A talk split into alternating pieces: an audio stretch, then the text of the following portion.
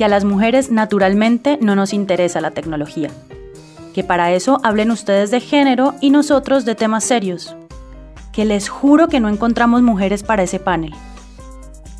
Bienvenidas a El problema con las mujeres, el primer podcast de autoayuda que te dará herramientas para reconocer, entender y aceptar los infinitos problemas que tenemos las mujeres latinoamericanas para estar presentes en el mundo de las ciencias y la tecnología.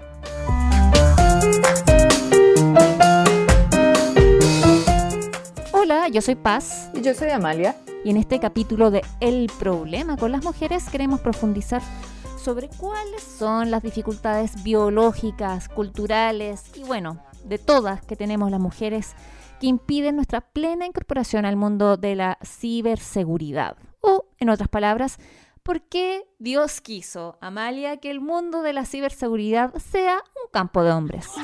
Ten cuidado de lo que piensas. Hay un alguien sobre ti. Seguirá esta historia, seguirá este orden, porque Dios así lo quiso,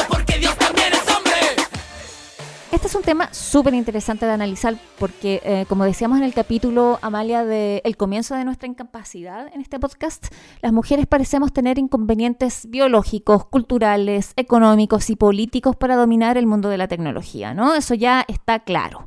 Y el caso de la ciberseguridad es paradigmático. Hoy sabemos que la ciberseguridad de América Latina y el Caribe emplea solo un 8% de mujeres. O sea, yo esto me lo imagino así, Amalia. Imagínate un cuarto lleno de hombres y de esas 100 personas que están en ese cuarto, eh, solo un 8%, solo 8 son mujeres. Hay 92 hombres trabajando en ciberseguridad. Me parece increíble pensarlo así, ¿no?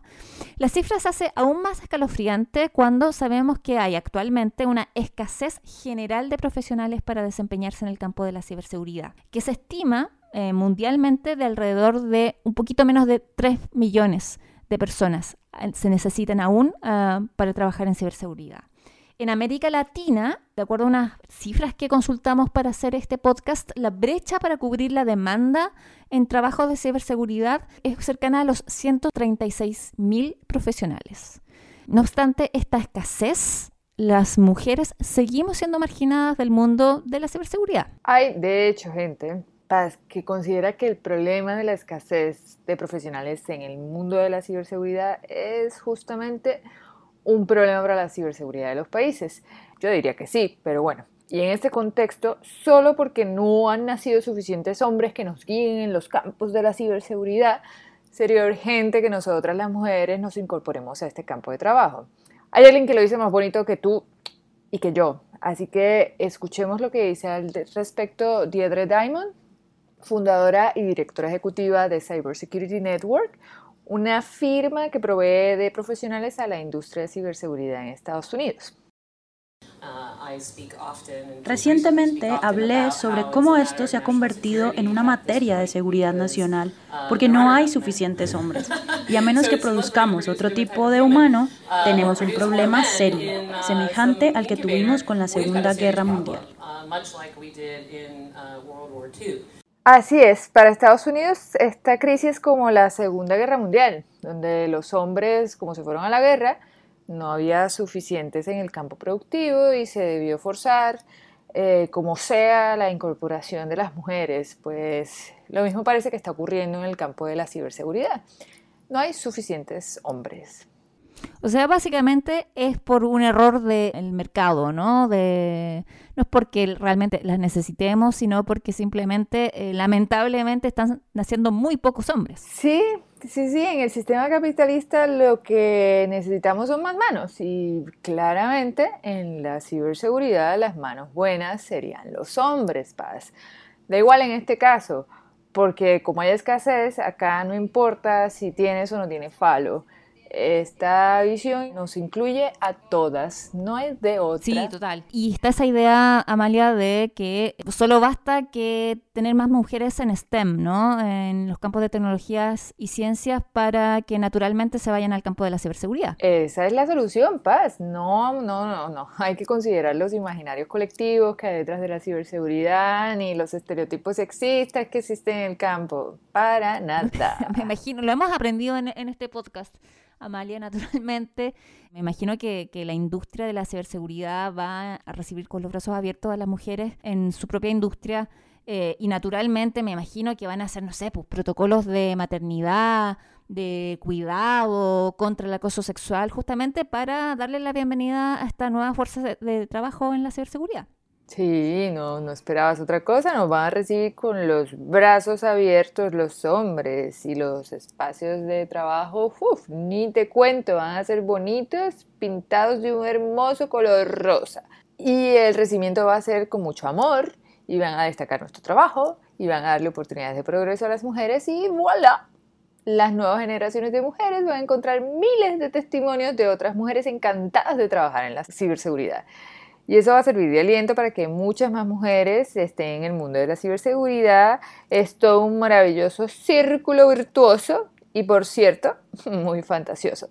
Creo que tienes alguna experiencia, ¿no, Paz? Sí, Total, total, porque lo pienso sobre todo en esa idea, ¿no? Como que tú hablabas, Amalia, esta idea fantasiosa de que naturalmente más mujeres en el campo de la ciberseguridad van a ser un ejemplo y van a animar a más gente a unirse al campo de la ciberseguridad. A mí me pasó una experiencia que habla mucho de eso y que mm, eh, fue hace unos tres o cuatro años atrás donde yo fui a un panel de ciberseguridad, pero que este panel extrañamente era un panel donde todas eran eh, mujeres especialistas en temas de ciberseguridad. Entonces yo, por ejemplo, llevaba la visión de los derechos humanos en la ciberseguridad y donde algunas de mis panelistas, no me acuerdo de todas necesariamente, creo que éramos cuatro, pero me acuerdo de dos en particular una panelista que estaba a cargo del CECIRT en Chile, que es básicamente este organismo que da cuenta de los incidentes de seguridad informática en el Estado, ¿no? O sea que, digamos, su puesto era bastante importante.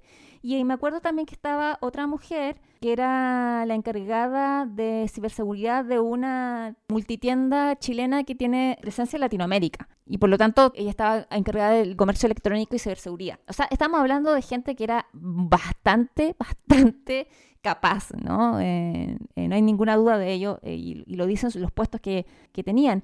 Y es, bueno, hablaron de... imagino que estaban ansiosos por escucharlas, esto que hablábamos antes, que las recibieron con brazos así mega abiertos, ¿no? Supongo. Exacto, ¿no? Y entonces uno fue como muy inocente a este panel, como con la mejor buena fe y cada una expuso lo que tenía que exponer y todo bien en algún sentido, cada una recibió preguntas, etcétera, hasta que como al final ocurrió un incidente que fue bastante violento en cierto sentido si uno lo piensa para atrás, ¿no? Y es que al fondo de donde estábamos de la sala de conferencia se para un hombre joven de una manera no grosera, pero sí muy agresiva, empieza a desestimar el panel. ¿No? diciendo que las panelistas que estaban interviniendo ahí no tenían suficiente conocimiento del que estaban hablando y que a él le parecía que básicamente había perdido el tiempo en este panel, ¿no? O sea, que la persona del CECIRT del Estado chileno, la persona de la multitienda más importante de Chile que tiene presencia en Latinoamérica, porque eran mujeres, este, la verdad que al parecer le habían regalado el puesto, ¿no? Como que yo creo que eso quería decir. Y fue un momento súper incómodo y ahí uno se da cuenta, Amalia, eh, y yo quedé como un poco impactada de lo difícil que es el campo de la ciberseguridad, lo increíblemente patriarcal que es eh, dentro de los distintos campos de las tecnologías donde evidentemente las mujeres no somos bien recibidas, pero me parece que el campo de la ciberseguridad es absolutamente masculino hasta el día de hoy, ¿no? Es definitivamente, creo que la seguridad no es un tema que se considere que, que la mujer tiene algo que aportar, simplemente está ahí y quienes como buenos protectores y seres fuertes eh, son los hombres los que ocupan mayoritariamente estos espacios eh, en la ciberseguridad. Exacto, y tiene que ver quizás también porque hasta el día de hoy la ciberseguridad o el campo de la ciberseguridad está cooptada por la misma idea, ¿no? De que es una cuestión exclusivamente del Estado desde la lógica de la guerra. ¿no? Desde esta lógica total y absolutamente masculina del conflicto. Y yo creo que ese tipo de forma de ver la ciberseguridad es la que efectivamente hace que, eh, aunque tú incluyas más mujeres, no necesariamente significa que la ciberseguridad sea un, campo que le dé bienvenida a la diversidad, digamos, a la diversidad de, no solamente de personas, sino también de opiniones, de visiones, ¿no? Y hoy día lo vemos, ¿no? La ciberseguridad, como les decía, está pensada como un asunto de Estado y también como un asunto a lo máximo de protección del gran capital, ¿no? Pero las personas, como las personas estamos totalmente olvidadas ante un ataque informático, la prioridad siempre son los servicios del Estado y la protección de los capitales de las empresas. Si los ataques informáticos afectan a personas, bueno, ya es otra cosa. Ahí se afectan a mujeres más de la mitad del mundo, bueno, ¿qué importa? Si total... Son daños colaterales. Exacto, daños colaterales. Eh, está además en el ámbito de lo doméstico, así que como a nosotros que nos importan los asuntos de Estado nos va a importar eso, ¿no? Sí, eso no tiene la relevancia que tiene proteger los sistemas estatales, que tiene proteger, como dice, los grandes capitales, tiene proteger el Estado, este ente que, pues no lo neguemos, es súper patriarcal, tal cual, ¿no? Quizás en el segundo bloque podemos hablar sobre cómo este arribo forzado de más mujeres en la ciberseguridad, no solo para ayudar a embellecer el campo o a tener más asistentes que anoten cosas para los hombres, sino nos ayuda a explotar eh, el, el ciberpatriarcado, ¿no? Eh, igual Sabes que hace muy poco estuvimos haciendo una entrevista con colegas de la región y con otras personas de otras partes del mundo y vale la pena escuchar lo que nos dijeron, ¿no? Eh, la pregunta que le hicimos fue, ¿cómo crees que reaccionaría el público ante un panel de ciberseguridad que solo sea de mujeres? Que hablan de ciberseguridad en su aspecto más técnico, no en esos temas que han decidido que son de mujeres o de género, como los temas de violencia machista en Internet, sino de temas puros y duros de ciberseguridad, ahora que cada vez hay mujeres como tú y como yo eh, que trabajamos en ciberseguridad. Eh, algunas respuestas realmente son bien reveladoras, mientras que algunas se las piensan desde el humor, pero mejor escuchemos. Al principio habrá un montón de mm, cuándo va a empezar el panel o espera un segundo, dónde están los expertos. Y cuando empiecen a hablar, la gente tarda como 15 minutos en entender, ah, estas son las expertas. Y cuando empiecen a escuchar lo que dicen, van a decir, vaya, deberíamos tener más de esto. Em, yo creo que será un panel que llamaría mucho la atención, que la gente se preguntaría qué está pasando, que seguramente habría muchos hombres que no estarían en el panel y que le intentarían explicar a las panelistas cómo funciona realmente la ciberseguridad. Em, eh, pero, pero me parece que es algo que estaría bueno ver en algún momento para que sea una prueba definitiva que se normalizó la, la, distinción entre, entre géneros. Pero nuestros países no sé no sé si habría gente, porque automáticamente los hombres hacen boicot de esos espacios y hay mujeres que tienen mucho más miedo de, ocupar también esos espacios. Así que por ese lado creo que podría haber como un escenario parecido a eso.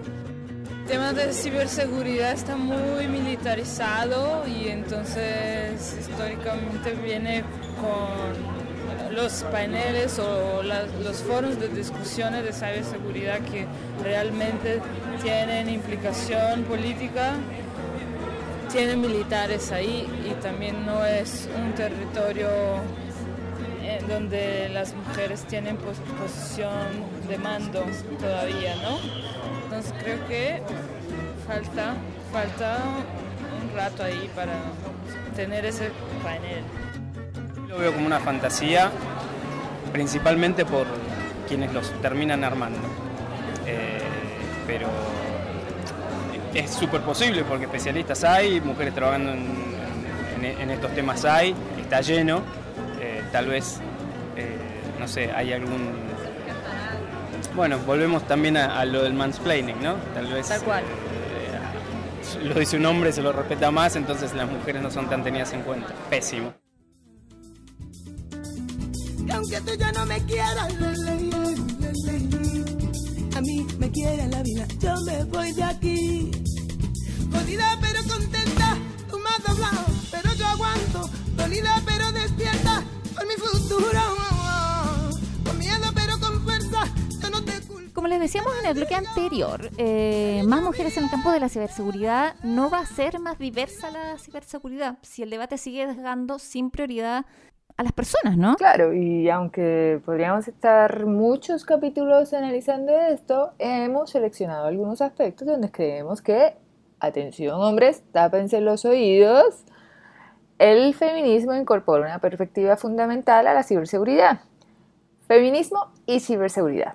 Creo que estamos para que este capítulo sea declarado contra la seguridad nacional de los Países Bajos. Ah, sí, yo, yo- son dos palabras prohibidas, creo yo, que estén juntas, ¿no? Como ciberseguridad y feminismo. Es como, no sé, ¿no? No- nos van a venir a poner aquí una, una policía, porque no se puede decir casi, ¿no? No, no, no, no, no. Después de esto nos van a empezar a censurar. Apúntalo. Pero sabes que es necesario, Amalia, porque yo sé que además los hombres están ultra ocupados, ¿no? Pensando en eh, los grandes temas de la ciberseguridad y de repente, de repente, de la nada, les llega como una, una notita y les dicen, oye, ¿saben qué? Eh, pa- están presionando porque haya, no sé, más eh, perspectiva de género, eh, haya más diversidad con mujeres en la ciberseguridad. Y entonces, ¿qué le pasa al tipo que toda su vida trabajó en la ciberseguridad?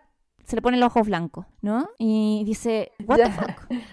Ya escuchamos las respuestas que nos dieron las personas que entrevistamos, ¿no? Y hay mucho de que "Eh, esto no puede ser posible, estás loca. Y meter una perspectiva de género feminista es la receta perfecta para conseguir un de qué me estás hablando. Exacto, generalmente entonces los sabios de la ciberseguridad dicen, bueno, entonces, ¿qué hacemos? ¿Qué tal si, listo, consíguete a tres chicas, a cualquiera, a las que estén afuera de la oficina, para que hablen en un panel sobre eh, género y ciberseguridad? Esto, esto ya está sucediendo, paz. En el Foro Económico Mundial de Davos hay cuotas de descuentos que reciben las delegaciones por incluir mujeres. ¿Qué te crees?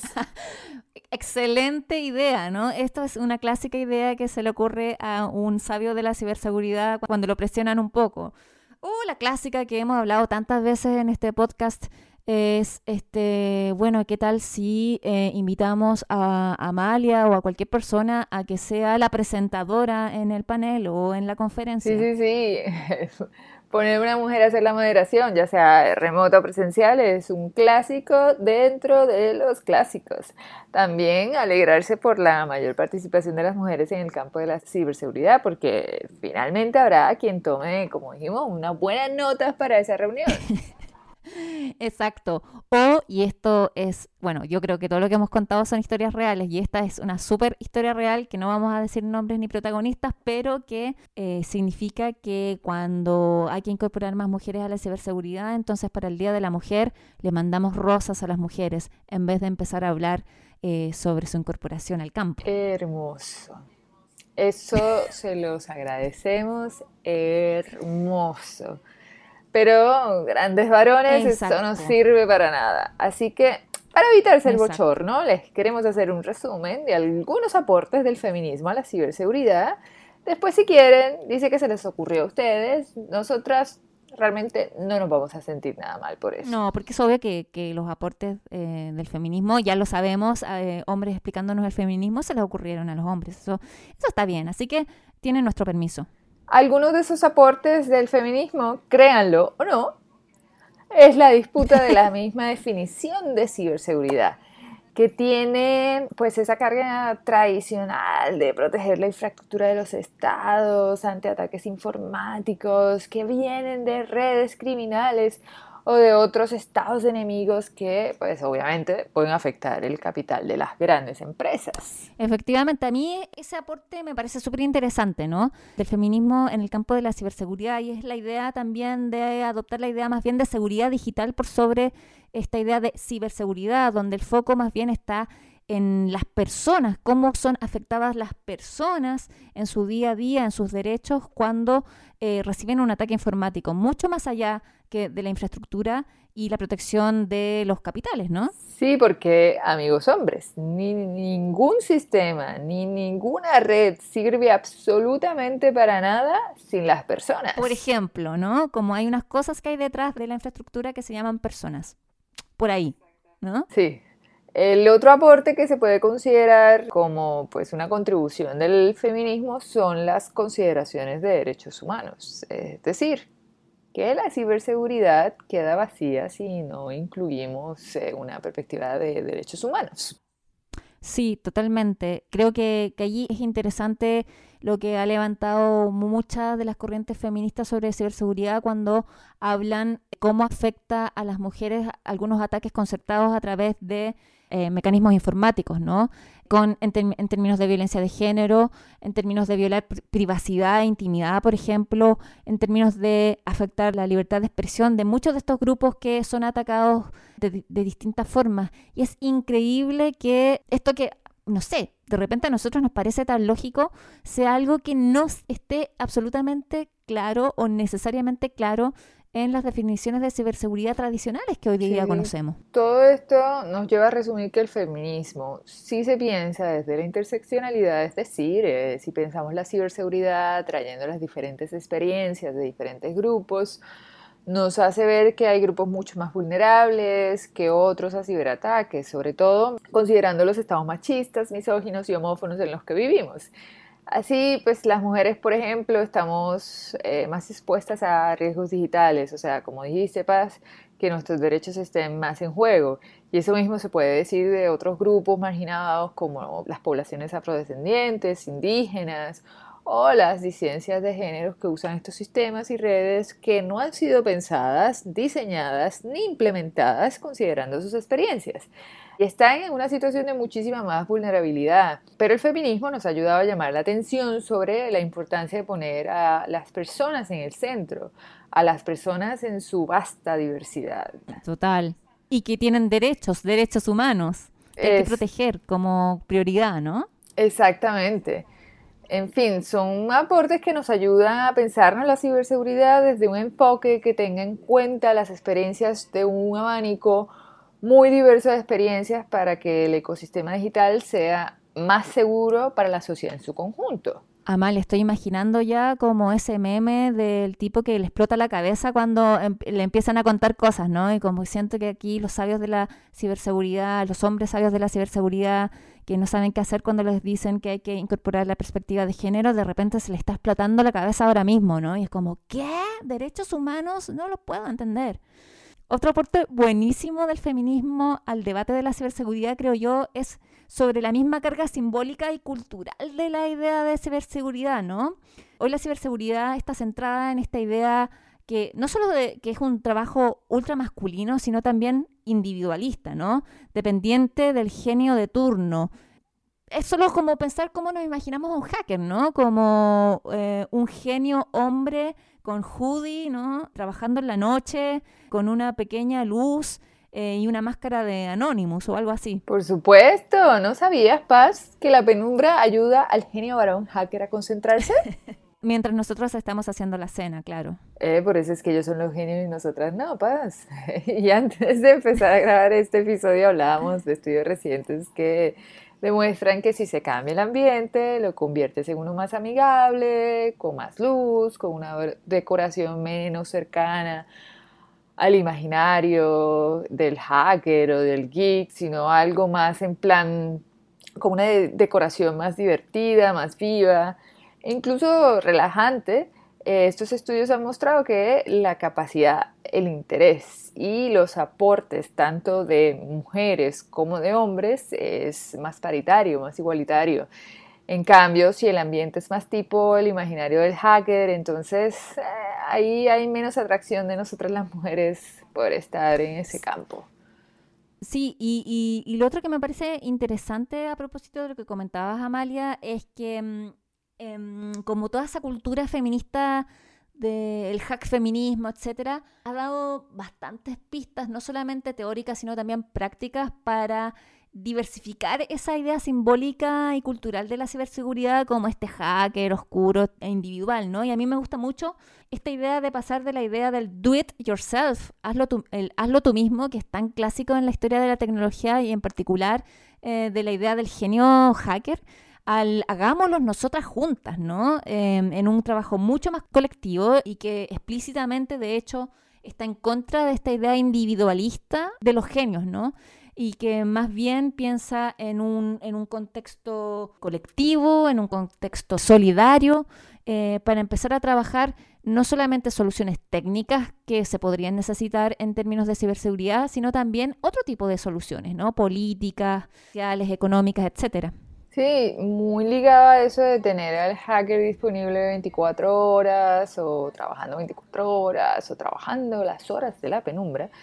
Pues están las redes de protección y apoyo entre las mujeres. Eh, Sí. algo que empecé a escuchar hace poco y me parece también que sería como muy chévere que se expandiera aún más, eh, es eh, más que la seguridad digital, es el cuidado digital, ¿no?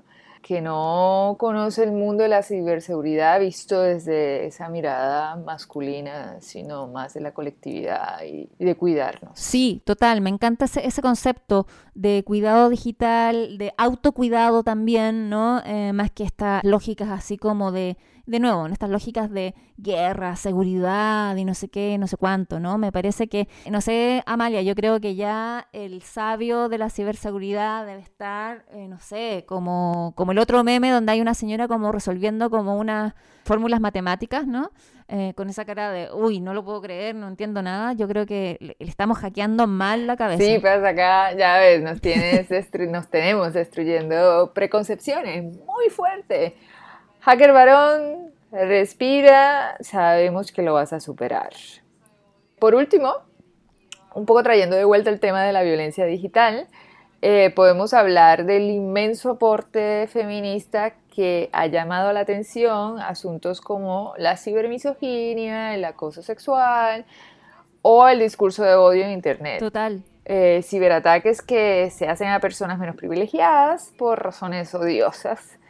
Una discusión que eh, desde la mirada hegemónica masculina pues es analizada porque honestamente eh, los hombres no suelen ser los sujetos de este tipo de ataques, sino esa población un poco más vulnerable o marginada. Sí, a mí me parece en, en este aspecto súper interesante ver cómo la evolución de la discusión, sobre todo después de la elección de Trump o la elección de, no sé, Bolsonaro, donde evidentemente cada día hay más pruebas y evidencias de que campañas concertadas de discurso de odio a través de distintas formas de mm, comunicación en Internet terminaron alentando posiciones ultrafascistas, ¿no?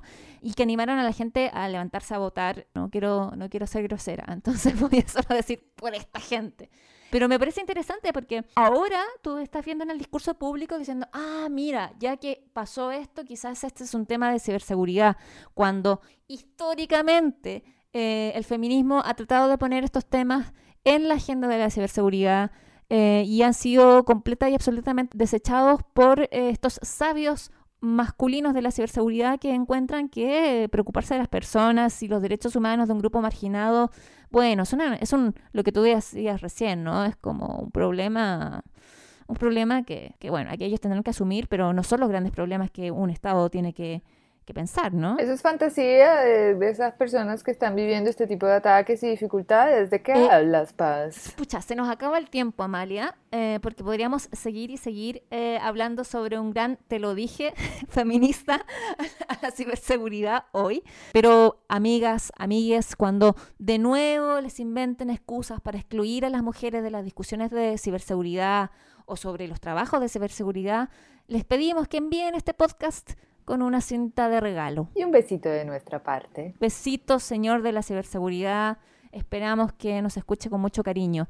Nos vamos. Muchas gracias por escucharnos. Si se quedaron con ganas de más, pueden encontrarnos en Arcade, en YouTube, en SoundCloud y por supuesto contactarse con nosotros a través de las redes sociales de Fundación Carisma. Entiendo que el Twitter de Fundación Carisma es arroba Fundación Carisma con K. Nos vemos. Un abrazo. Un abrazo, chao.